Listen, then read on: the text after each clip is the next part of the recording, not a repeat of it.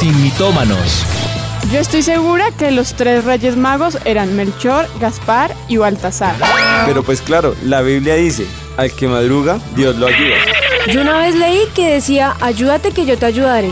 Es hora de saber la verdad, sin mitómanos, con los pastores Juan Sebastián y Ana María Rodríguez. Sin mitómanos.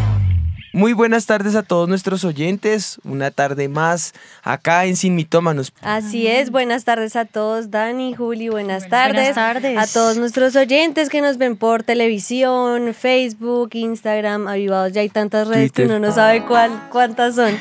Pero bueno, a todos desde cualquier parte que nos estés escuchando, bienvenido a este nuevo programa, el cual sabemos que va a ser de gran bendición. Bueno, y hoy vamos a tocar un tema muy importante para todos. Muy importante en este tiempo, muy importante para esta temporada que se está viviendo, o bueno, digamos que muy actual, pongámoslo en esos términos, muy contemporáneo.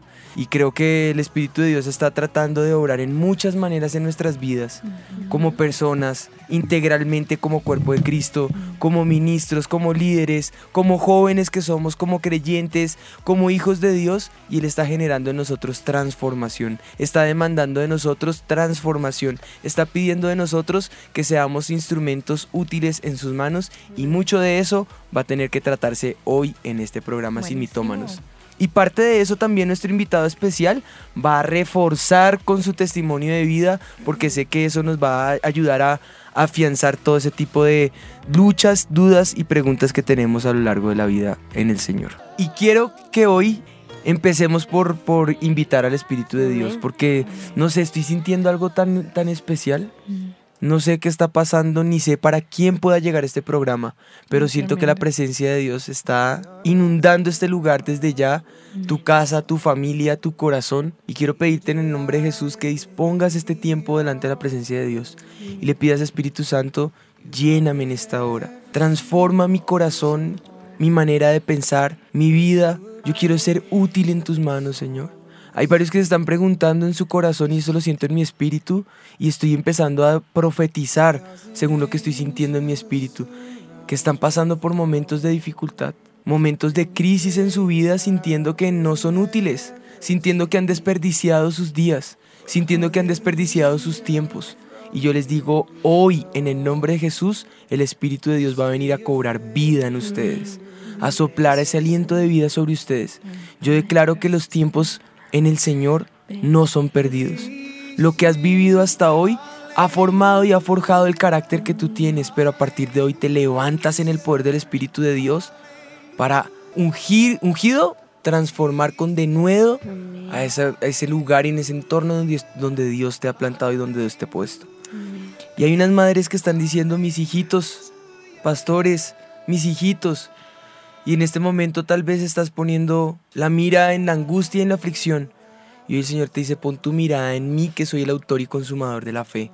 Pon tu mirada en mí que yo tengo ese plan para tu hijo en el nombre de Jesús. A todo el que esté sintonizándose hoy y todo el que se esté conectando hoy, pide al Espíritu de Dios, llénanos en esta hora y ayúdanos para que nuestra vida sea un instrumento donde tu gloria pueda ser depositada en el nombre de Jesús. Ayúdanos a desvirtuar las marañas y los mitos que Satanás pone en nuestra cabeza y que salgamos de este lugar transformados por tu espíritu. En el nombre de Jesús. Amén. Amén. Amén. Hay mucha unción. Sí, tremendo. Gloria al Señor. Porque Tremendo. aparte para el tema de hoy, bueno, seguimos con las parábolas de Jesús, ¿no? Y saber que el Espíritu Santo está es lo más importante para nosotros en el programa y poder continuar con estos, este tema, que además muy, muy propicio a todo lo que estabas orando hoy. Así que si estás conectado allí, no te desconectes, sino pendiente porque hoy vamos a hablar de una parábola muy, muy importante. De la cual, pues entonces, ya entrando en tema, Vamos a empezar con, con una dinámica. Últimamente estamos con las dinámicas. La Y dinámica de esta semana Y es... nuestras compañeras nos ayudan. Pero para entender la dinámica, primero Juani nos va a explicar un poquito qué es lo que vamos a hacer. Bueno, ¿alguno de ustedes sabe de pronto qué es la paleografía? Prohibido mirar en Google. No, no, no. ¿Qué les viene a la cabeza? ¿No? ¿Nada? ¿Ninguno? Grafía, ¿Grafos? escritura, Bien, bueno, por ahí va la cosa. no sé. Bueno. Paleografía es el estudio de las escrituras antiguas.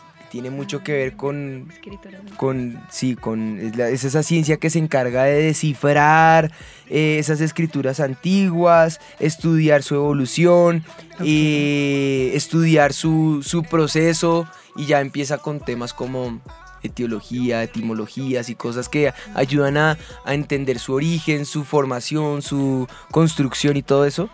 Pero hoy, hoy día, en este momento, vamos a hacer precisamente eso. Vamos a descifrar esas escrituras que llamamos nosotros jeroglíficos, pero actuales. Y para descifrar cuáles son, mi esposita nos tiene una bella Entonces, actividad. hoy vamos a hacer una paleografía, Ah, buenísimo. Vamos a descifrar. escritura. pero códigos. moderna. Entonces tienen que ver las imágenes para descubrir cuál es la parábola del día. Entonces las imágenes, cada imagen arma una palabra, es como un versículo también. ¿Saben qué? Es como hacer, como hacer, como hacer eh, jeroglíficos con los emojis. Entonces vamos a usar emojis. Buenísimo. Está muy interesante. Pero todas conforman una. Una palabra, Una una, frase. frase. Ok. Y usted Esa tiene- frase es la la que descifre la frase se gana un premio. Eh, muchachos, ayúdenme, ¿qué premio? Juli. Bueno, El premio se divide, ¿no? claro. Bueno, ¿Listo? bueno, Bueno, ¿y entonces qué? empezamos. La frase para descubrir la parábola del día. Primera palabra. Prohibido. No agua. No agua. ¿No agua? Vamos a ver. Prohibido el vamos a agua. ver. Prohibido el vino. No, vino nada más. Prohibido agua vino. A ver, ¿qué trago es? Niño. Niño. Prohibido agua vino niño. A ver, vamos a ver si la conectan, a ver si la descubren con esto. Abajo. sí. Flecha. Cántaro. Acuérdense que es de la Biblia, ¿no? Acuérdense que estamos en parábolas. Prohibido. Prohibido vino. Ay, un eh, cántaro, un viejito, viejo. A ver si, Bebé, si de pronto. en en Facebook o WhatsApp leyendo. están descubriendo cuál es la parábola del día. ¿Cuál es la parábola del día, señores? ¿Quién la tiene? Si la tienen en Facebook, A Instagram, ver, con Twitter. esas imágenes. Participen ahora. unan la frase. Prohibido agua. Otra vez. Esto de pronto no significa solo agua.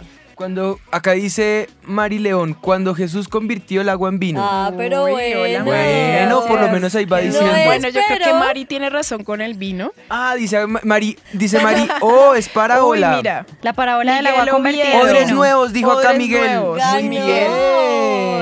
Era Mi amor, ¿cuál es la frase? echar vino nuevo en, En odres odres viejos. viejos. Y el nuevo era el bebé y el viejo era el, era el Viejo. odre viejo. el- Ay, buenísimo. Uy, Miguel, Tocaba gracias. utilizar mucho la Sí, imaginación.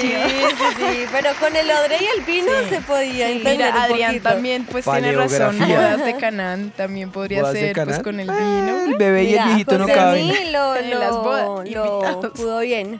Y Gracias tampoco a se echa vino nuevo en odres viejos y puso todo el pasaje. Así Bien. es. Uy, sí. Pues lo voy a premiar. Tenemos, Ya. tenemos, Juli, Juli, ¿tenemos? Al que fue el primero. Ahora no, Uno. uno. Uy, bueno. Ah, uno. bueno. Literal Te voy a premiar último. con el último MOOC Sí. que nos queda de sin mitómanos. Así Al que que. lo dijo primero. No, este que completó ¿Miguel? todo. Al que Ah, completó. Miguel bueno. fue el que lo dijo primero. Sí, Dijo odres nuevos. ese fue el que lo dijo Pero primero. Libby también, bendiciones, dijo vino nuevo en odres viejos. Ajá. Ladies. Al primero, digo yo. El primero. Aquí eran, es que instruye al niño en su camino. No, refiere viejo. Bueno, pero al menos lo intentaron con la palabra. Bueno, como muchos de nuestros oyentes ya lo han notado, hoy vamos entonces a hablar de esa parábola del vino nuevo. Y esa se encuentra en tres de los... Recuerden que las parábolas que estamos estudiando es bajo la visión sinóptica. Quiere Así decir es. Mateo, Marcos y Lucas, ¿no? Entonces, en el caso de Mateo específicamente se encuentra en el capítulo 9, los versículos 14 al 17. En el caso de Marcos se encuentra en el capítulo 2, versículos 21 y 22. Pero en el caso de Lucas se encuentra en el 5, el 33 al 39 y hoy creo que nos vamos a enfocar en Lucas a lo largo de todo el programa, aún con nuestro invitado especial y nuestra sección en la red y todo, vamos a estar haciendo referencia principalmente a la narración que Lucas hace eh, en su evangelio, en el capítulo 5, 33 al 39, entonces ahí pueden ir separando. Hoy no vamos a hacer una lectura Ujú. específica, sino todo el programa Vamos lo vamos a desarrollar a lo largo de esta, de esta eva- evangelio. Ujú. Entonces, pues antes de empezar como tal a leer el texto, es necesario siempre contextualizar en qué momento se genera esta parábola. Y empieza después de que Jesús llama a Mateo, el cobrador de impuestos, y estaba comiendo con él y con los publicanos, y en ese momento en el que todo el mundo estaba juzgando a Jesús por estar sentado con un publicano y comiendo con ellos, se supone que él no debería estar haciendo eso, o los judíos no tenían buena relación con los eh, publicanos y los cobradores, se acerca a Jesús los discípulos de Juan el Bautista y los fariseos. Y entonces en ella le hacen eh, una pregunta y le dicen, entonces ellos le dijeron, ¿por qué los discípulos de Juan ayunan muchas veces y hacen oraciones y asimismo de los fariseos, pero los tuyos comen y beben? Aquí empieza nuestra parábola específicamente, desde ese momento en que se acercan esos eh, discípulos de Juan el Bautista y fariseos que estaban ayunando y le dicen, ¿por qué los tuyos no lo hacen? Pues bueno, en el Evangelio de Mateo y de Marcos se habla acerca de, de quiénes son los que hacen esa pregunta, ¿no? Ajá. Y la pregunta la elaboran Juan el Bautista, o bueno, los No, los participantes son los discípulos, o sea, obviamente la, la- la- la pregunta eh, de Jesús sobre el ayuno son los discípulos de Juan el Bautista y los fariseos, los que están participando de esta, de esta inquietud, de este interrogante. Y en realidad la pregunta que le hacen surge o genera otra pregunta. ¿Se estaba refiriendo Jesús específicamente al ayuno o era más profundo que esto? Esa es como la primera pregunta que surge del, del contexto acerca del ayuno, ¿no? Sí. Entonces, ¿es solo el ayuno o qué ¿O más hay detrás de ¿Por todo qué la eso? pregunta, mejor dicho? Pues parece ser que la ley solo exigía, parece ser no, la ley Ujú. solo exigía que ese ayuno fuera en el día de la expiación, es decir, el día que se presentaba ofrenda al Señor por el perdón de los pecados del pueblo. Pero los fariseos a esa ley le habían añadido otras leyes y establecían ayunar dos o varias veces más eh, alrededor de, de- de ese ayuno, ¿no? Y estaban tratando de, de evidenciar eh, cuál era el propósito detrás de todo este, de este ayuno, poniendo normas eh, nuevas, ¿no? Sí. No solamente el día, sino añadiéndole un poco más a, a la ley. Entonces los fariseos... Pero, ah, un momentico, Sí. recordemos una cosa. Los fariseos, bueno, el, llamémoslo el sistema religioso judaico, que eso incluye fariseos, elotes, esenios, todos. Ellos tenían una característica y era imponer normas de hombres por encima de los preceptos de Dios, ¿no? Entonces eso también vale la pena tenerlo en cuenta. Y bueno, los fariseos lo que hicieron era que le preguntaron sobre el ayuno porque ellos no, no hacían el ayuno solo el que la ley exigía, sino hacían más días de ayuno. Ahora, el ayuno era y obviamente ahora es una práctica o una arma de guerra que tiene que ser acompañado de oración. Cuando se acerca eh, también eh, los discípulos de Juan el Bautista, hay que entender que ellos habían hecho ese voto, eh, Juan el Bautista y sus discípulos hicieron ese voto que eran nazareos, es decir, que desde su niñez ellos tenían que hacer un voto de castidad, que no podían tomar vino, no podían cortarse el cabello y tenían que apartarse en santidad para servir a Dios. Pero ellos también hacían ayunos por otras cosas, de pronto para reflejar algún dolor, para hacer una petición especial. También tenían días de ayuno diferentes a los que la ley, eh, digamos que exigía como tal. Sí, entonces por eso la pregunta no era solamente, era un poco más amplia, pues. Pues bueno, en otras palabras se, se puede evidenciar acá el texto que, que para los discípulos de Juan el Bautista significaba santificarse y para los fariseos no era otra cosa que una tradición. Ajá. O sea, lo- eh, para el grupo que estaba con Juan el Bautista era un momento de apartarse, de estar separado, de demostrar con eso que le pertenecían a Dios por todo lo que los rodeaba a ellos. Pero adicional a ello está la tradición de los fariseos. Entonces, como ya lo dijimos, era una tradición, era mantener un sistema religioso, era mantener unos rituales, era mantener unas, unas normas, más que una, una realidad con un Dios eh, sobrenatural. Pero adicional a eso, viene entonces la respuesta de por qué Jesús responde de la manera en que responde. Entonces ya, teniendo todo ese contexto, como tú decías, contextualizarnos del por qué Jesús responde de la manera, él dice lo siguiente, ¿podéis acaso hacer que los que están de bodas ayunen entre tanto que el esposo está con ellos? Mas vendrán días cuando el esposo les será quitado, entonces en aquellos días ayunarán. Ya uno ya va entendiendo por dónde va el mensaje del Señor Jesús. Él les está diciendo, ustedes tienen rituales y tienen normas y quieren mantener santidad y está bien lo uno y lo otro hasta cierto punto está bien. Pero, lo Pero- cierto es que acá estamos celebrando. Nosotros no estamos dejando de cumplir lo que tenemos que cumplir, pero tampoco estamos yendo más allá como ustedes lo quieren hacer. Estamos de fiesta. ¿Y qué tipo de fiesta estaban haciendo? El Señor usa una analogía. Y la analogía que él usa es una comparación entre el esposo y la esposa y la iglesia y el Señor Jesús. La iglesia representa a la esposa y el Señor Jesús representa al esposo. Y él está diciendo, hay una unión que él está tratando de hacer entre Cristo y su iglesia.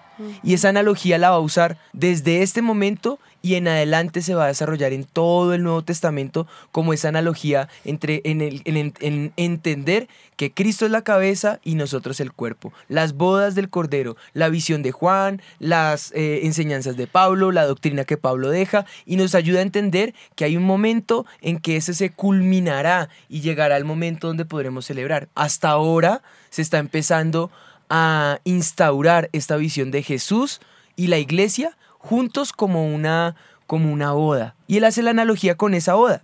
Ahora, en aquel tiempo las bodas tenían una duración de siete días y no era permitido durante la celebración hacer ninguna labor que trayera consigo tristeza o trabajo o dificultad, no. Por lo que era ilógico, eh, en ese momento los discípulos ayunaran cuando estaban en el momento de celebración. ¿Y cuál era la celebración? Estamos disfrutando con el Hijo de Dios. Él está en este lugar. ¿Cómo por qué vamos a ayunar? ¿Cómo por qué vamos a estar eh, enlutados o, o llenos de tristeza? Por el contrario, estamos de festín, estamos de festejo. Entonces Israel no lo podía entender de esa manera, pues ellos estaban era aferrados a sus tradiciones, a su religiosidad, viendo toda esa situación de lo que está pensando el sistema judaico religioso, de lo que está pensando los discípulos de Juan, de lo que están pensando los discípulos de Jesús en ese festín y, y la manifestación que Jesús está diciéndoles, estamos es de fiesta, lloren cuando yo no esté, pero por ahora estamos de fiesta con todo esto, bien entonces, ¿cuál va a ser nuestro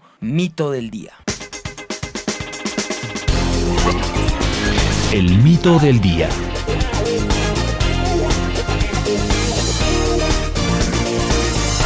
Dice, más vale lo malo ya conocido que lo bueno por conocer. O más vale malo muchísimo. conocido que Sí. bueno por conocer. Yo creo que hay sinónimos. usado. Miren que yo encontré sinónimos y es evitar cambios que nos obligan a transitar senderos desconocidos. O hay otro más que se parece a ese y es mejor el diablo que conoces que el diablo que no conoces. Sí. Más sabe el diablo por viejo que por... Ah, no, ese no cabe. ¿no? O no arriesgar por algo que es supuestamente mejor también es como un sinónimo de Sí, ese y yo creo que lo aplicamos Uy, siempre o muchísimas veces en Para todos muchas como cosas. si a uno restaurante no, mejor el que ya conozco que que uno que me salga mal. Yo creo que ese lo usamos nosotros todo el tiempo. Yo siempre lo escuché en mis abuelitos y en mis papás. Bueno, no sé en qué en el país donde están de pronto que nos ¿Qué puedan explicar ajá, que Sí, sí, o si lo han significa lo, mismo que a nosotros.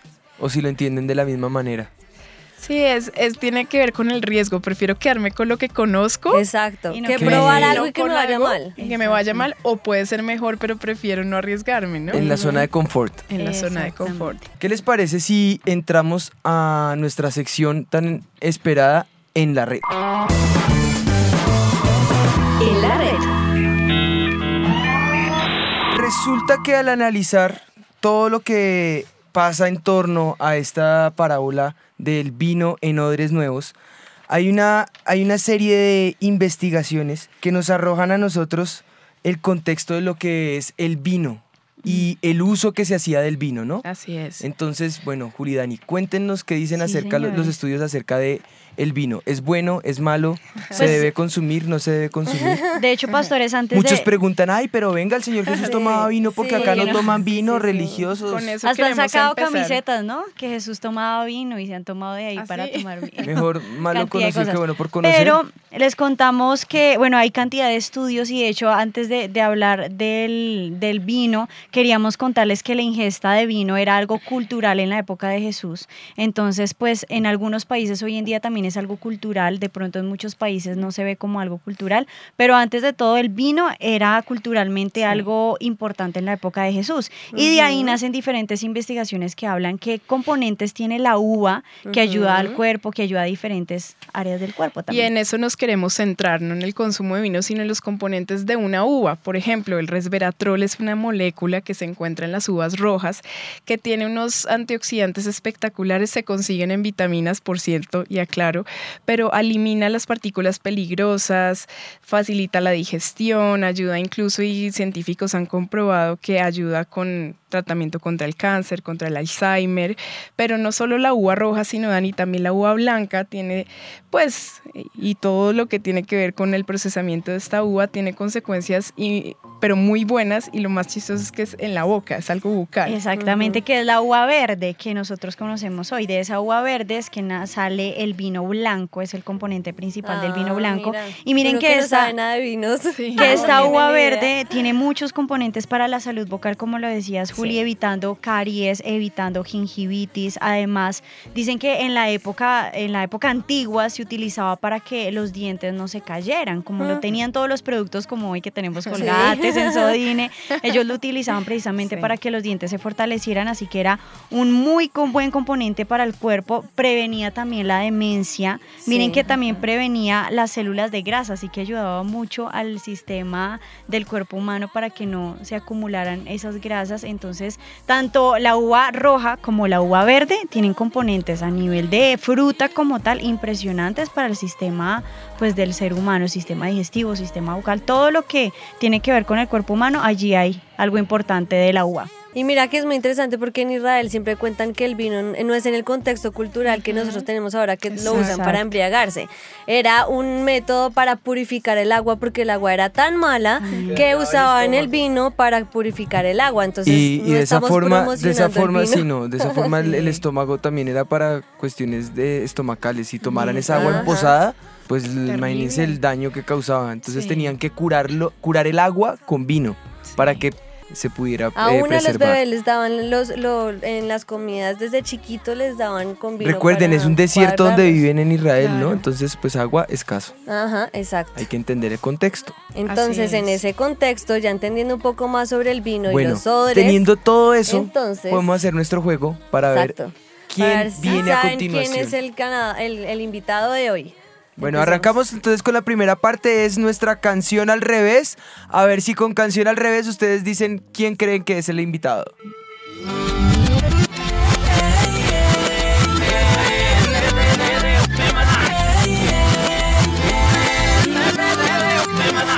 Llamen, llamen, concursen, ¿quién creen que es nuestro invitado especial? Uy, esa canción es muy conocida Demasiado él, muy, muy, muy 7, conocida. 95 33 34 el valiente que quiera de una vez 328 501 para que escriban a ver si ya con esta canción ya tienen No, que saber quién mal. es. Bueno, segunda Ya pista, es un Ya, acá, cantante, ya lo descubrieron. ¿Quién? Yuri de Reyes. Cami Segura primero Cami Segura primero. Ay, aquí por Facebook ya Cami Segura ganó. Es que la canción es muy conocida. Demasiado, ya todos, aquí en WhatsApp todos le atinaron a la ¿Sí? Ah, muy bien. Pues entonces no tuvimos que dar más pistas. Démosle entrada a nuestro invitado del día. Pues bueno, Yuri, eh, Catalina y todos los que contestaron, todos muy de acuerdo. Nuestro invitado es Alex Zurdo. Démosle un fuerte aplauso de bienvenida, Alex. Mis amigos, ¿cómo están? Muy ¿Escuchan? bien, Alex, ¿cómo te ha ido? Todo en orden, todo en orden. Que Dios me los bendiga. Saludos a los que están en sintonía. Ay, qué bueno, bueno. primero darte las gracias porque sabemos que está ya ah, para tomar un vuelo y sacó este momentico para poder estar con nosotros en el programa, así que gracias. De verdad que es una Por poco, bendición. no, por poco no llegamos, pero estamos, estamos bien. Estamos bien. No, esta es No, una sé si, no bendición. sé si me ven a través de la cámara. Sí, sí, Sí, sí, te Señor. vemos, te vemos Perfecto. perfecto. Ok, excelente. Venimos, Alex, hablando acerca de esta parábola del vino nuevo en odres viejos. Y eso hay mucho de qué hablar y hemos visto y hemos eh, estado analizando el ministerio que Dios ha, ha hecho en ti. Y creo que hay mucho eh, en tu corazón que nos va a nutrir. Acá te vamos a hacer una serie de preguntas. Más adelante nosotros vamos a contextualizar todo el programa y a retomar desde donde habíamos quedado. Hicimos un pequeño cambio por, por causa del vuelo. Pero bueno, vamos a, a empezar con una serie de preguntas que nos van a llevar hacia la temática que estamos tocando del vino nuevo en odres viejos. ¿Qué te parece si arrancamos? Ok. Dice, ¿alguna Adelante, vez, adelante. ¿alguna vez has escuchado esa parábola del vino nuevo en odres viejos? Claro. Bueno, ¿y qué tienes para contarnos de ella? Que Bueno, obviamente, esto es Mateo Este, Y de hecho yo creo que hablé de esto, no directamente, eh, lo hablé indirectamente a través de manera simbólica en el video que hice hace poco. Eso era lo Este, me cambiaste mi corazón. Eh, obviamente ha- hablé más de vasijas. Sí, Este, no sé si no sé si se fijaron en el video. sí. Sí, sí. Eh, y la cosa es que eh, tiene que ver más o menos con lo mismo. Este, yo creo que es muy, muy- es muy preciado el contenido que está en el odre y obviamente es necesario depositarlo en uno nuevo. Ujú. Este, yo por lo menos lo visualizo de esa forma. Creo que cuando venimos a los pies de Cristo, como dice la Biblia, las cosas viejas pasan, todas son hechas nuevas y es necesario depositar eso nuevo que es tan valioso en algo que verdaderamente eh, pueda pues, retenerlo, este, pues, porque es preciado, es valioso lo que hay ahí. Claro. Entonces, este, traté de, traté de hacerlo parecido, obviamente bajo otro contexto en el video. En el video lo que hice fue que, que utilicé, que utilicé las vasijas. Este, si se fijaron, el, el- el- el que hace la vasija se, se da cuenta que la que tenía estaba rota, simplemente la desecha y comienza a hacer una completamente nueva. Este, vuelvo y repito, algo simbólico, este, en base a lo que la Biblia nos enseña, que Dios pues todo lo hace nuevo, las cosas viejas pasan. Y que no traigamos a memoria las cosas de antaño. Por ahí va el asunto. Amén. Bueno, ¿consideras que en ese orden de ideas tú algún día fuiste un odre viejo? ¿Y por qué?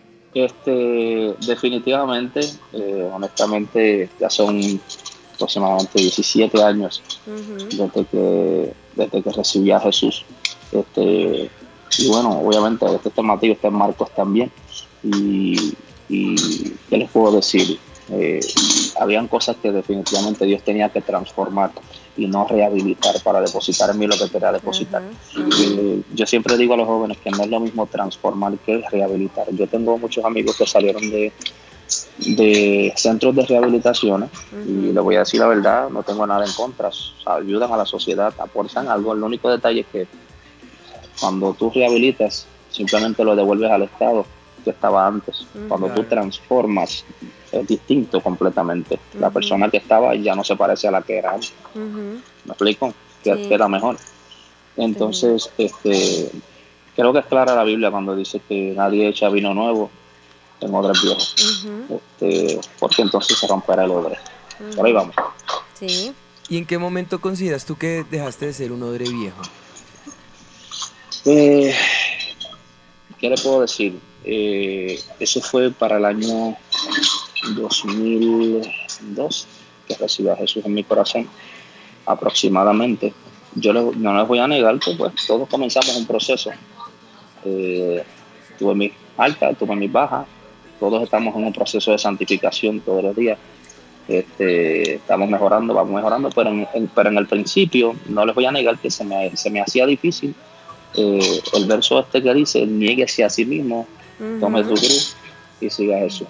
Eh, a mí me encanta la música, siempre me ha apasionado. En aquel entonces yo estuve incursionando en el ámbito secular, por si no lo sabían. No. Y este, comenzamos a, a tocar puertas y se estaban abriendo puertas. Pero curiosamente esas puertas comenzaron a abrirse justamente cuando yo había recibido a Jesús. Tremendo. Este, y bueno, por primera vez en mi vida creo que pensé y tomé la decisión correcta en aquel entonces de dejarlo todo. Y me costó porque hasta la música la dejé por un tiempo, aunque, luego- aunque luego la retomé y bueno, seguimos entonces a partir del 2004 si no me equivoco. Tremendo. Tremendo y todo eso ha, dejado marcas en el corazón, unas con dolor, otras con alegría, pero siempre todas en triunfo, que es la, la bendición que hemos podido seguir ahí en, al ver en, en- en ti ese ejemplo y ese testimonio, ¿no?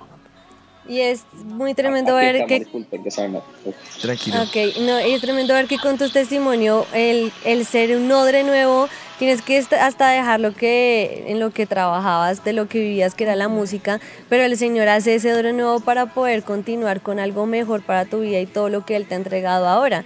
Sí. Y ahí entonces viene una pregunta que tal vez es Antes, para... antes de, de- de entrar a la pregunta, antes de que tú entraras estábamos haciendo un contexto, una contextualización respecto a la ciencia y veíamos los beneficios que había con el vino y cómo el vino ayuda para el cuerpo eh, y tiene beneficios para nuestra salud, nuestra salud. Ahora, no con eso estamos diciendo que consumamos vino, estábamos contextualizando el momento del uso del vino en el pueblo de Israel.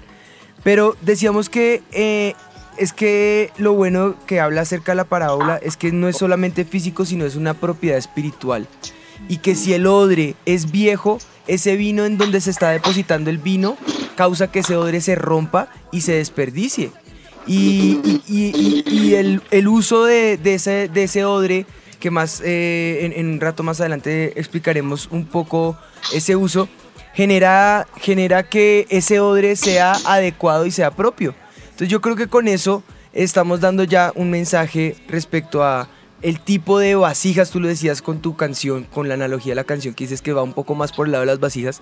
¿Qué tipo de vasijas, qué tipo de odres eh, somos nosotros? ¿no? Y con respecto a eso, pues bien, entonces Sí, para la gente que nos está escuchando, es importante, digamos, que ellos puedan entender qué pasa si nosotros no resistimos a ese cambio que el Señor quiere traer a nuestras vidas. Porque tener que romper ese odre viejo para hacer un odre nuevo es un cambio doloroso, pero si nos resistimos a él, ¿qué pasa? Me preguntas a mí que qué pasa. Sí, para... Ah, perdóname. Este, mira, la, la verdad del caso es que eh, yo siempre les he dicho a mis jóvenes eh, lo que establece la palabra en Efesios y habla de la- del, del- del factor tiempo. Eh, el tiempo se va volando. La palabra dice bien claro, aprovechen bien el tiempo porque los días son malos. Y la verdad del caso es que cuando nos resistimos a la voluntad de Dios, somos nosotros mismos y que quede claro, el diablo no tiene poder para detener lo que Dios estableció para nosotros la palabra se cumple, no es hombre para mentir, ni hijo de hombre para arrepentirse. Siempre he dicho que somos nosotros mismos a raíz de nuestras malas decisiones, quienes retrasamos el, el propósito de Dios para nuestra vida y que a veces saboteamos el destino que Dios tiene preparado para nosotros. Ujú, Creo ujú. que eh, hay una definición de, de- de- bueno, de éxito, aunque mucha gente usa la palabra éxito para referirse a una connotación de negocio, yo la utilizo porque cuando hago la voluntad de Dios, quiere decir que voy a tener éxito en la vida en todas mis áreas. So, eh, el- la definición era como que, que el, el éxito era la práctica continua, o más bien es la práctica continua de buenas decisiones que producen buenos resultados y como fruto tenemos una mejor calidad de vida. Entonces, eh, si no tomo buenas decisiones, si no aprovecho bien el tiempo, si no me conecto con la fuente que me creó, si desconozco cuál es mi potencial, pues lamentablemente, este, vuelvo y repito, saboteo mi destino y eh, son las consecuencias de resistirse a ese cambio del cual ustedes están hablando. Amén. Sí. Sí, nosotros mira, sabemos. mira, ah, sí, perdón, No, no, no, dale. dale, dale. No, lo que iba a decir es que es tremendo lo que dices, porque nosotros sabemos que cuando nos venimos al Señor, Él nos regenera en un instante, pero la santificación es un proceso y ese proceso conlleva a eso, a dejar la incredulidad de lado, a dejar todas las tradiciones, la religiosidad y poder romper esos eh, odres viejos y poder esos odres nuevos que el Señor quiere para poder poner ese vino nuevo, que es el Espíritu Santo. Yo creo que muchas de esas experiencias que estás diciendo, mi amor, Alex, de pronto tú las has vivido. Claro. Por ejemplo, te voy a hacer una pregunta y quiero que entiendas que esta pregunta no soy yo quien la hace, porque a mí me encanta la música que tienes. De hecho, mis hijitas Sí. eh, les encanta escuchar tu Son música. fans. Eh, a, a la, a la chiquitica, tiene tres años, le fascina la, de, la, la canción de mm, la, de Alabanza con Danza. Es- No eh, cuenten le conmigo, encanta, se llama No cuenten conmigo. Sí. Y eso la baila y la, y la disfruta. Pero sabemos que tu género es el reggaetón.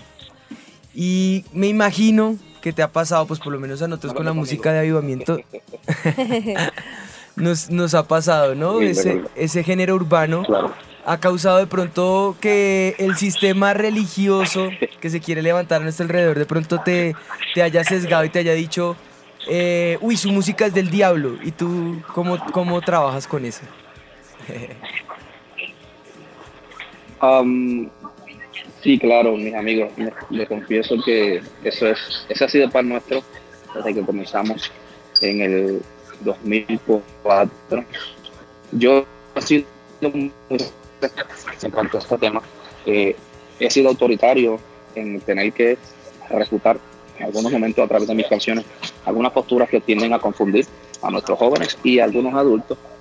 Este, y bueno, nuevamente retomamos este tema con mucho respeto eh, en el 2019 donde simplemente quisimos traer un mensaje no para convencer a este sector religioso, porque sabemos que ellos no quieren perder, eh, sino para tratar de eh, crear conciencia en montones de jóvenes con mucho potencial que lamentablemente pues están confundidos, sentados en una silla.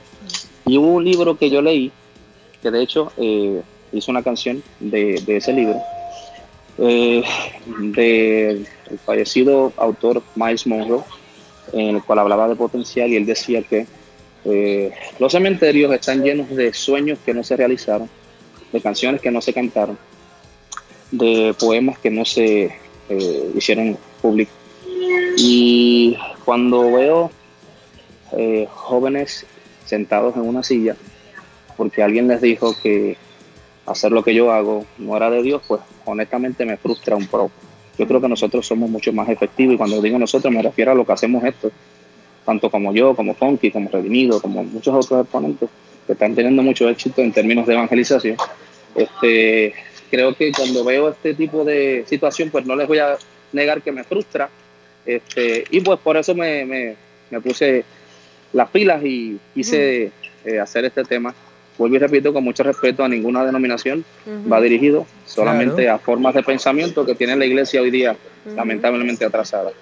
So, por ahí va el asunto. Qué bueno, porque es precisamente lo que Jesús quería hacer. Estábamos hablando que el sistema religioso judaico y los discípulos de Juan cuando hacen la pregunta, ¿por qué no, por qué no ayunan tus, tus discípulos? Y el Señor les responde acerca de la analogía del vino y el odre, haciéndoles entender que Jesús estaba precisamente refiriéndose a ese vino nuevo y que Él era ese vino nuevo. Y la única forma de gozar, disfrutar y deleitarse de ese vino nuevo era que solamente debían permitir la transformación en sus corazones en esos odres nuevos. Y la clave de esa transformación era rendirse y obedecer a lo que Jesús quería decirles. Yo creo que esa es la clave de lo que tú nos estás diciendo, Alex. Es una rendición total a la presencia de Dios, ¿no? Amén. Amén, Bueno, pues Alex, ya para terminar, ¿por qué no nos ayudas con un reto para los jóvenes a convertirse en esos odres nuevos y dejar que el vino nuevo que el Espíritu Santo tiene para nosotros venga sobre sus vidas? Pues Definitivamente, y miren, y les doy las gracias por el espacio. Eh, creo que el joven hoy día lidia mucho con el asunto de la falta de identidad y todos sabemos que, que Jesús pues también eh, en algún momento fue tentado, donde Satanás utilizó como identidad, como, como tentación o como base, más bien, la identidad de Jesús, cuando le preguntan si verdaderamente tú eres hijo de Dios. Todos aquí sabemos que Jesús podía o tenía el poder para convertir las piedras en pan, todos lo sabemos, pero no lo hizo. Lamentablemente muchos jóvenes por tratar de encajar en grupos, eh, en Puerto Rico le dicen corillos, eh, pues tienen que proceder a práctica para demostrarle a la gente que ellos son alguien. La Biblia dice bien claro quiénes somos en Dios, qué Dios dice de nosotros.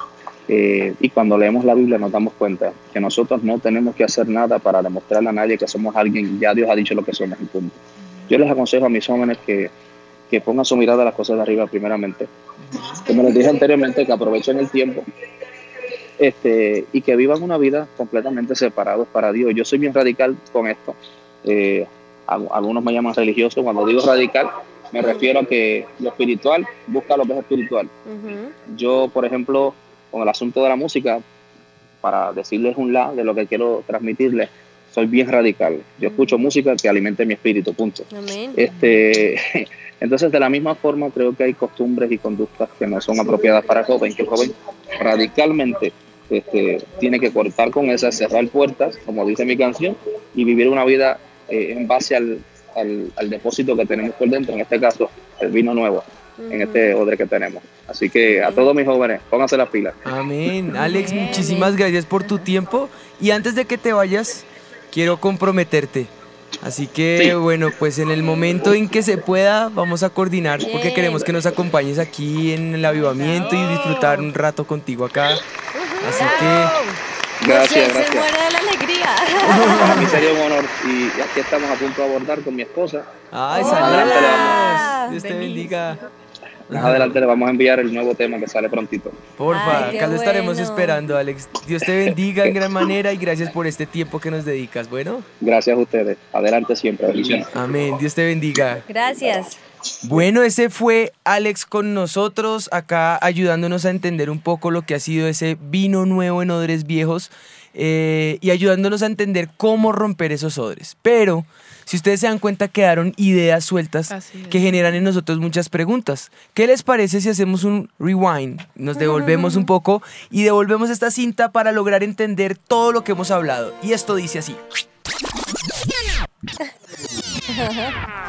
Bueno, bueno, bueno. Bueno, entonces para devolvernos un poquito en la parábola, resulta que hablamos, eh, leímos un versículo en donde empiezan a preguntarle sobre el ayuno a Jesús y él le responde con la analogía que tú diste de las bodas. Pero luego continúa la parábola y dice, Jesús, nadie corta un pedazo de un vestido nuevo y lo pone en un vestido viejo, pues si lo hace no solamente rompe el nuevo, sino que el remiendo saca de él, no armoniza con el viejo. Jesús en este primer ejemplo, para como poder eh, hacer entender un poco lo que él quiso hacer, era, era un tiempo espiritual y estaba viviendo ese cambio que él mismo representaba y ese cambio que él está generando no era un cambio que fuera solamente para Israel. Él estaba hablando de ese vino nuevo y como lo mencioné, medio lo, lo traté de comentar en la, en la entrevista con, con Alex, él está tratando de hacer esa analogía de quién es ese vino. Y el pastor muchas veces acá en Avivamiento nos ha hablado de quién es el vino. Y ese vino tiene mucho que ver con el Espíritu de Dios, tiene que ver con ese deleite que hay en la presencia de Dios y cómo Él viene a ser y a nutrir toda la esencia de lo que Jesús es y nos dijo que podríamos llegar a ser en Él. Y con el Espíritu de Dios, como ese vino derramado sobre nosotros, nosotros podemos sacar ese verdadero Hijo de Dios que está en nosotros para conectarnos con Él, ¿no? Entonces Él está empezando a decir, bueno, reciban ese vino nuevo, pero ese vino nuevo para que no se desperdicie requiere odres, mi amor.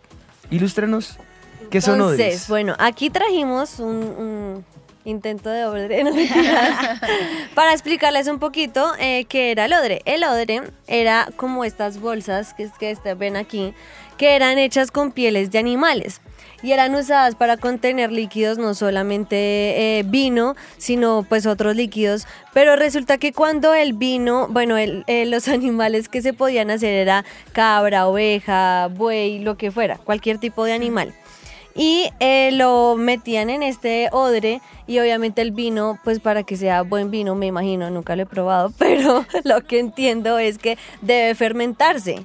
Entonces, ese ponía el vino nuevo en...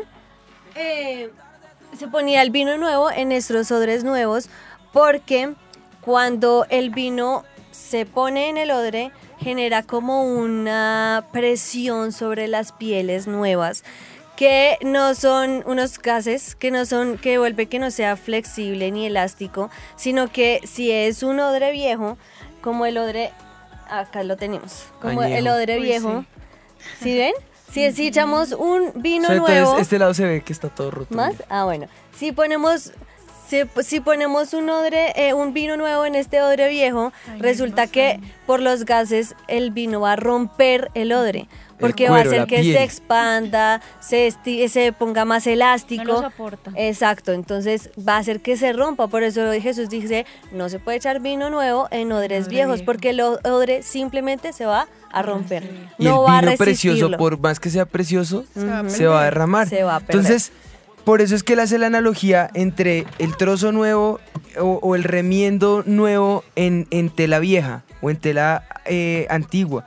Ese primer ejemplo lo que quiere decir es que los vestidos viejos, debido al uso, se ensucian y estos cuando son lavados se encogen y lo que causaría es que el pedazo del vestido nuevo en el viejo no se encogiera con el resto del te- de, de la tela y como resultado ese vestido se rompe, así que el roto final es Más mayor grande. que el primero. Y ahora dice en el texto, y nadie echa vino nuevo en odres viejos. De otra manera, el vino nuevo lo rompería y los odre- eh, perdón, rompería los odres y se derramaría. Y los odres se perderían. Mas el vino nuevo en odres nuevos se ha de echar. Y lo uno y lo otro se conserva.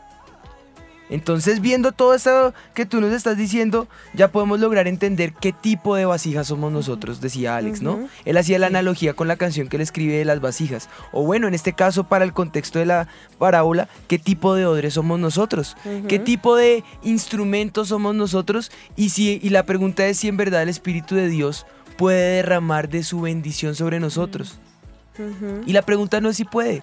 Él quiere y puede. La pregunta es, ¿nosotros queremos permitirlo? El sistema religioso judáico no lo permitió. Y eso causó que ese vino se desperdiciara en ellos. Pero creo que podemos tener un corazón como el de los discípulos en que decimos, aún estamos de fiesta y no estamos siguiendo rituales, momentos de dificultad, una fe muerta, no, una fe vana, no. Podemos renovar nuestro odre y causar que el Espíritu de Dios llene nuestra vida, riegue nuestra vida y podamos decir como dice el Salmo, unges mi cabeza con aceite, mi copa está rebosando. Amén. Amén. No hay que dejar que ese vino nuevo que tú hablabas ahorita, que es el Espíritu de Dios, nunca va a poder, va, a pasar que entra el vino nuevo en un odre viejo y no pase nada, se va a romper. Pero si queremos que el Espíritu Santo actúe en nuestras vidas, debemos ser esos odres nuevos de los que habla la palabra. Y resulta que termina la parábola diciendo un versículo, el cual dice, nadie que haya vivido del, vino añejo pre- prefiere el nuevo, porque dice, el añejo es mejor. Alguien escribió ahorita que siempre el mejor vino es el añejo. Y lo que, a lo que se refería Jesús en este momento era que los del judaísmo, que estaban en el judaísmo, se convertían al cristianismo, por decirlo de alguna manera, y una vez probaban el cristianismo y ya lo tenían, este era el mejor, no el judaísmo, las tradiciones, las creencias, las religiones. O si de pronto estaban en la ley pero probaban la gracia, pues iban a quedar con la gracia porque obviamente la gracia es algo sobrenatural. La ley era algo que tenían que cumplir simplemente pero nada del corazón, sino que todo lo que ellos hacían ahora y ese proceso de gracia era el que los iba a transformar a ellos. El plan de Dios no es remendarnos y eso fue algo de lo que me gustó que dijo Alex Zurdo. Él dijo nunca es un proceso de renovar, reno- de remendar solamente, sino de romper ese odre. Debemos romper el odre viejo y hacer uno nuevo. Y si nosotros vemos antes de ser odre, ¿qué era? Piel de un animal. ¿Cierto? Antes era un animal. ¿Qué debían hacer entonces para hacer el proceso del odre? Si nosotros hoy tenemos que romper ese odre viejo, algunos se preguntarán qué toca hacer entonces para hacer un odre viejo. Haciendo la analogía con el odre, precisamente lo que hacían primero era matar el animal. Luego a eso le quitaban la piel y pasaban por un proceso de curtido para convertir la piel, la piel que era putrecible en cuero imputrecible y eso lo curaban con sal. La piel la tenían que curar con sal. Y trataban así de ablandar la piel para poder eh, adecuar el, el odre porque si la piel no estaba bien curtida, si metían el, el vino en ese odre, iba a tomar un sabor desagradable, iba a dañarse el vino. Entonces tenían que hacer un odre bien hecho. Y ahí está un proceso también en la analogía de nosotros, es hacer un odre bien conforme a la palabra del Señor, esa sal y esa luz que es lo que el Señor trae para nosotros, para poder hacer ese odre nuevo perfecto. Y ahora la piel del animal consta de dos capas principales, la epidermis y el corium. Resulta que la epidermis la quitan, o sea, hay que quitar esa piel vieja que hay sobre nosotros. Como la culebra. Exacto. Y el corium sí era el que se utilizaba para fabricar el cuero, en el cual pues eh, está formado por un grupo de fibras en el que podrían pro- proporcionar esa flexibilidad para poder hacer ese odre nuevo, para que no pasara aire, vapor, eh, y bueno, y todo lo que no podían pasar sobre ellos. ¿Qué, ¿A qué voy con todo esto? El odre tiene que ser un odre bien hecho, un odre en el, en el cual no puede ser eh, ahí remendado, ahí De de, pronto sí, no, no puede ser un odre en el cual penetre agua o vapor o cualquier cosa porque dañaba el vino. Nosotros no podemos ser un odre en el cual esté flexi eh, mal hecho para que permeen las cosas del mundo sobre nuestras vidas. Sí, pues yo creo que en este momento podemos decir ya está clarísimo lo que nosotros tenemos que llegar a ser o dejar de ser. Y precisamente si nuestro, nuestro odre está viejo, pues nos volvemos inflexibles, como decías ahorita. Y entonces no permitimos que el aire y el agua puedan entrar a nosotros y, y ya sabemos lo que lo- los- las tipologías que que son aire, agua, viento en la Biblia. Y eso representan la frescura del Espíritu Santo. Si nosotros no cambiamos el odre y no permitimos que el Espíritu de Dios llene nuestra vida, simplemente los que vamos a, pa- a padecer y a morir y a secarnos somos nosotros. Todo pámpano que no está ligado a Él se seca y cae y muere. Pero si nosotros permitimos la transformación del Espíritu Santo, en cambio ese odre se puede volver nuevo y ese odre nuevo tiene la capacidad de expandirse, de estirarse, de recibir el vino nuevo que está vaciado en él. Y ese vino nuevo representa nuevos pensamientos. Si, lo, si los pensamientos nuevos entran en odres con mentalidad eh, antigua, va a chocar, va a golpear, va a romper y se va a desperdiciar esa visión que el Espíritu de Dios puede traer sobre tu vida. Pero si en cambio nosotros tomamos la decisión de cambiar esa mentalidad, y eso me muestra mucho lo que el Señor dice a través de Romanos, ¿no? Cuando el, el Espíritu de Dios dice que va a cambiar el espíritu de nuestra mente y nos va a dar eh, a- a un cambio de corazón, de un corazón de piedra nos va a dar un corazón de carne y pondré en, en- en ustedes mi espíritu y haré que vivan. Y eso me recuerda al texto de Ezequiel, cuando el espíritu de los cuatro vientos sopla sobre estos huesos muertos y viven. Y eso me recuerda a mí el Congreso Mundial de Avivamiento 2019. Huesos secos. Hemos tal vez llegado al clímax del programa para lograr identificar hay un cambio que nosotros tenemos que evidenciar. Y si tal vez tú estabas pensando en venir al Congreso y dudando, creo que es la oportunidad para que vengas porque va a ser el momento donde vas a poder romper esos odres viejos y decirle Espíritu de Dios, quiero ser un odre nuevo, lleno de tu presencia, lleno de tu visión, listo para expandirme, lis- listo para extenderme, listo para dejar que el río de tu espíritu fluya y corra como quiera fluir y como quiera correr.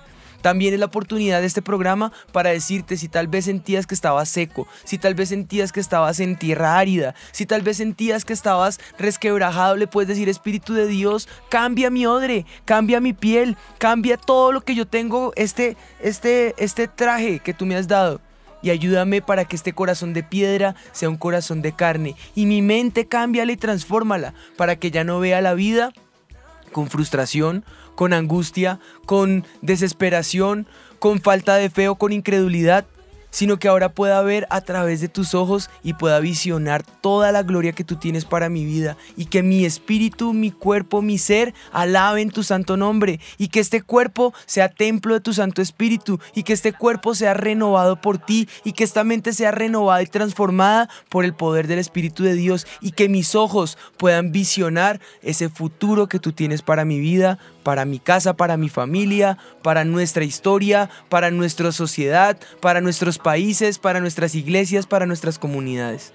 Yo creo que el Espíritu de Dios está pidiendo no sean odres viejos. A partir de hoy tomamos una decisión, vamos a ser odres nuevos. Si tú sentías que eras ese odre viejo, yo creo que es el momento para que tú le digas, Espíritu de Dios, aquí estoy, me rindo delante de ti. Y yo declaro, Padre, en el nombre de Jesús, que tu gloria es derramada en cada uno de los oyentes que están aquí conectados, en cada uno de los que están sintonizándonos por televisión, por Instagram, por Facebook, por las diferentes redes o por el canal, Señor.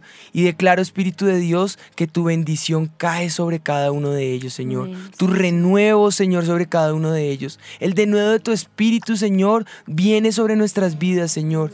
Y declaro que estos huesos secos, Señor, y este cuerpo que tal vez pareciera a veces ser testarudo y de y de piedra, hoy se vuelve en un corazón de carne, Espíritu de Dios. Que nuestra mente es transformada por tu mente, Señor, y nuestros ojos empiezan a ver la gloria de Dios como tú quieres que nosotros la veamos, la vida como tú quieres que la veamos, el propósito y nuestro destino enmarcados por el poder del Espíritu de Dios, llenos de ti, Señor, listos para transformar, listos para renovar, listos para salir y hacer la obra que tú has puesto delante nuestro, Señor, listos para manifestarle al mundo que tú eres esa bendición y que en ti podemos encontrar victoria, plenitud, nuestra nuestra, nuestro descanso, nuestro aliento, nuestra sanidad, esa vida eterna que solamente en ti podemos encontrar. Te damos gracias, Padre, en Cristo Jesús. Te bendecimos. Amén y amén. Amén. Podemos decir entonces que este mito ha quedado Mito desvirtuado.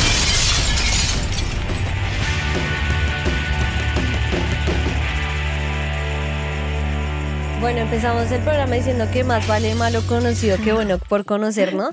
Pero ahora entonces les cambio la frase por el mito desvirtuado que es más vale lo bueno por conocer que lo malo ya conocido, porque ese es el propósito de Dios para nuestras vidas. Hoy vamos a decir, es mejor lo que el Señor tiene para mí, es mejor esos propósitos, Amén. esos planes, esos sueños, la voluntad que Él tiene para mí. Hoy decido romper mi vida, dejar lo malo atrás y decidir eso, tomar eso bueno que Jesús tiene para mí. Nuevas son cada mañana sus misericordias, Amén. así que prefiero lo nuevo que Él tiene para mí porque en esa misericordia recibiré plenitud y vida.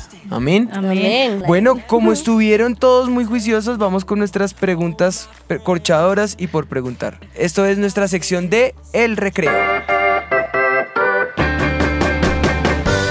El recreo.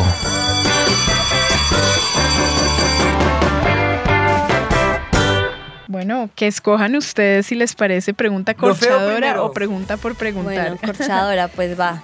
Me pido la, la de preguntar por preguntar. tengo preguntas. Muy bien, mis hijas, ya canté. La pregunta corchadora.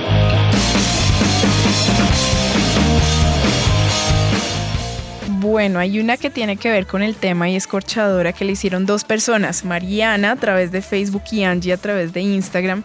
Y decía, así como re- nos contó Alex acerca de aquello que tuvo que dejar ese sacrificio de la música y que es radical respecto a eso, quiero preguntarles a los pastores Juan Sebastián y Anita cómo tuvieron que quebrar su odre en algo específico. Mm. Primero los hombres. Ay, sí, claro, cómo no, yo ya me pedí la otra. Bueno, yo digo que Arranca. yo creo que, o sea, el que diga que no ha pasado un proceso en el que tiene que renovarse, pues es mentira. Yo, yo digo que yo viví también mi momento de, mm, de romper esos odres que estaban mal, de reconocer que realmente yo creo que es lo que tú decías, de tener esa rendición y esa obediencia total al Espíritu Santo y reconocer que nuestras fuerzas no podemos hacer nada. Y yo creo que yo viví eso cuando estaba saliendo del colegio en, en el momento en el que dije no no puedo seguir más en mis fuerzas neces te necesito Espíritu Santo. Y yo creo que ese fue mi momento de quebrantamiento en el que me rendí al Espíritu Santo y pues doy gracias a Dios porque si estamos aquí es gracias a ese a ese esa transformación que el Espíritu Santo hizo en nuestras vidas. En mi caso personal también fue en el proceso en el seminario y la universidad, eh, tomando la decisión por qué carrera definitivamente estudiar, cómo eso enfocarlo en el ministerio y hubo muchas decisiones que rodearon ese momento, personales, sentimentales, emocionales, eh, eh, educativas, académicas y todos esos momentos rodearon y forjaron nuestra vida para tomar las mejores decisiones y romper odres viejos y permitir al Espíritu de Dios su transformación en nuestra vida. Y yo creo que a lo largo de la historia nuestra hemos tomado muchas decisiones de romper diferentes odres, ¿no? Pero si querían un ejemplo, un ejemplo puntual, es allí. Bueno, pregunta por preguntar. Preguntar por preguntar. Esta sí es repregunta por preguntar. Dice, pastores, sinceramente, en su casa, ¿quién es el que hace el oficio? Está buenísimo. No, pues obviamente tenemos una persona que nos ayuda.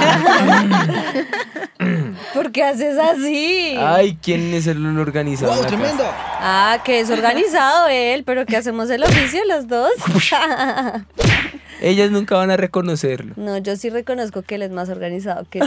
¿En serio? Sí, no, lo que pasa es que yo soy psicorrígido y me gusta que todo esté organizadito y por colores y un poquito Yo no, yo no soy tan, tan, tan psicorrígida. No, tú Yo eres más organizo mis organizado cosas que solito. yo toda la vida. Yo no necesito que me ayuden, yo vivo, yo soy feliz organizando, creo que es parte de uno de mis deleites. Para mí, por ejemplo, lavar la losa no es una obligación, es un ¿No es deleite. una obligación?